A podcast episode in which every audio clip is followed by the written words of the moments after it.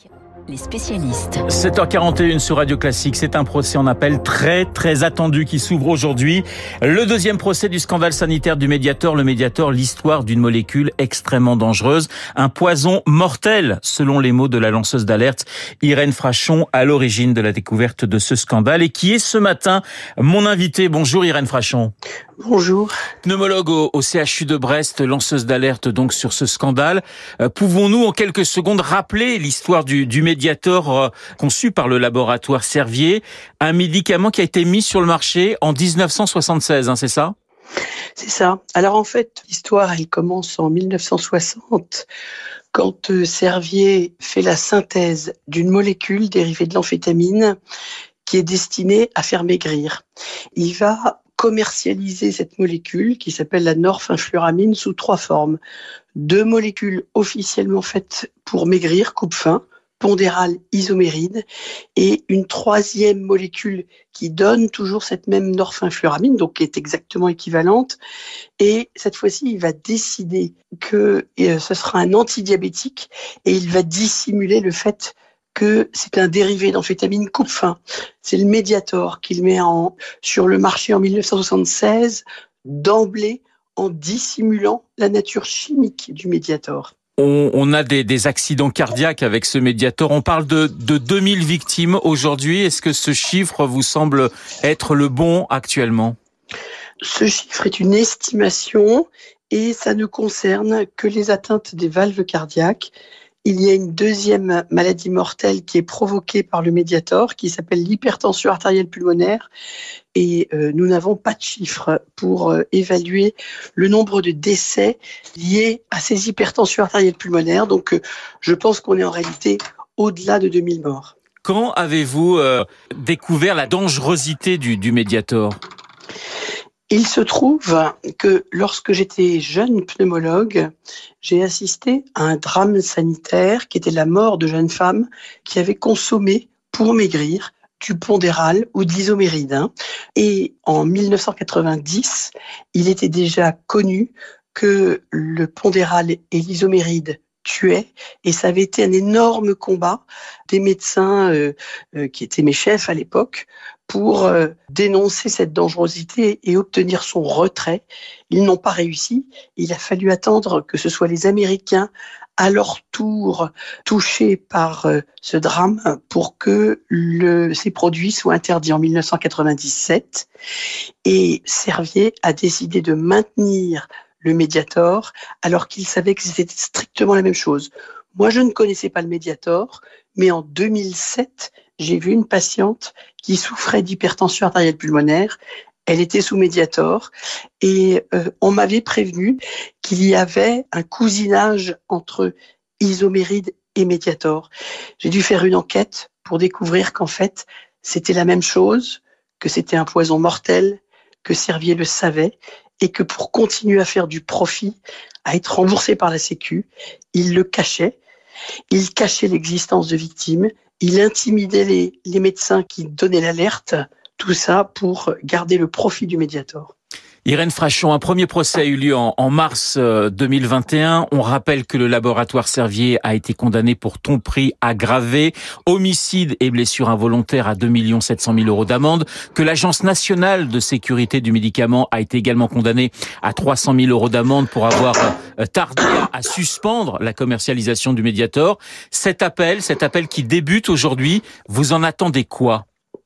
Il y a trois points majeurs qui euh, sont les piliers de cette tromperie. Le premier point, c'est le fait que Servier a vendu un dérivé d'amphétamine coupe-fin en le faisant passer pour un antidiabétique. Ça s'appelle une tromperie sur la marchandise, si vous voulez. Et ça, en première instance, les juges ont estimé que ce délit pourtant tout à fait réel, était prescrit. Et le parquet n'a pas le même calcul. Deuxièmement, le médiator a été vendu de façon frauduleuse comme antidiabétique pour bénéficier d'un remboursement de la sécurité sociale. Ça s'appelle dans le langage commun une escroquerie. Les premiers juges ont considéré que le délit d'escroquerie n'était pas totalement constitué pour un certain nombre de raisons juridiques que je ne comprends pas personnellement, mais surtout que le parquet ne comprend pas. Et donc le parquet a fait appel de la relaxe pour escroquerie. Et faisant appel de ces deux points, Servier a fait appel également de la condamnation pour euh, tromperie, blessure et homicide involontaire. Donc tout est remis en jeu, mais ça ne concerne plus que la firme délinquante Servier. Euh, Servier qui continuerait de toucher des, des subventions de l'État, Irène Frachon?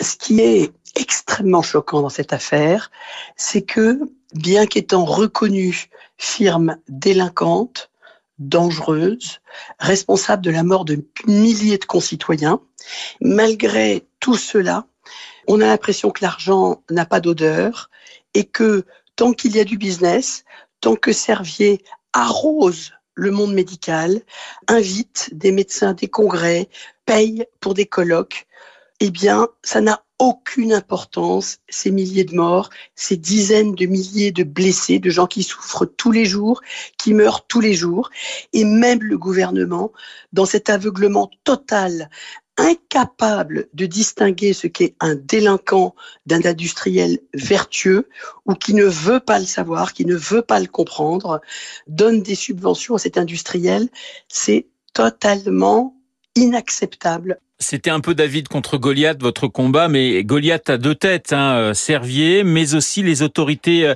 sanitaires qui n'ont pas voulu voir le, lien entre les morts et, et le médicament. Oui, c'est exactement ça. C'est-à-dire que ce qui rend cette affaire insupportable, on sait qu'il y a des bandits, on sait qu'il y a des malfrats, on sait même qu'il y a des criminels dans notre société. Ils sont pas seulement dans la rue, ils sont aussi malheureusement euh, ce qu'on appelle la criminalité en col blanc. Ils présentent bien, ils ont la Légion d'honneur, et pourtant la vie des autres leur est indifférente à partir du moment où ils gagnent de l'argent. Je vous le rappelle, on parle de milliers de morts. Je ne parle que pour la France. Et si on parle du Mediator et de l'isoméride, c'est prescrit, certes, mais ce sont des dizaines de milliers de morts. Ce sont des millions de Français qui ont été intoxiqués.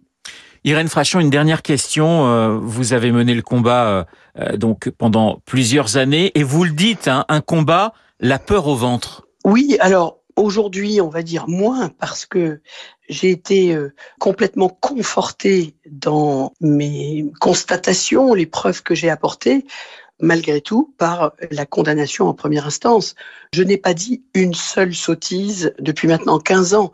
Par contre, je reste encore extrêmement choqué que Servier ait pu m'intimider, bâillonner ma parole, attaquer de multiples journalistes en diffamation, en ceci, en cela, et que tout ceci passe crème, que l'on puisse se battre pour empêcher qu'une toxicité soit euh, d'abord connue, puis indemnisée, prise en charge.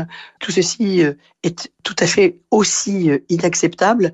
Et à ce jour, j'ai le sentiment que ça restera impuni. Tout ce que moi j'ai subi, mais pas que moi, des victimes, des gens qui ont voulu porter l'alerte, des journalistes qui ont voulu faire leur travail, etc. Merci Irène Frachon d'avoir été ce matin sur l'antenne de Radio Classique. Irène Frachon, pneumologue au CHU de Brest, lanceuse d'alerte à l'origine du scandale du Mediator. Le procès en appel débute aujourd'hui. Dans un instant, le journal imprévisible de Marc Bourreau. Marc qui s'intéresse ce matin aux adieux, les adieux des plus grands musiciens quand un artiste tire sa révérence. Pourquoi un tel sujet? Réponse dans moins d'une minute.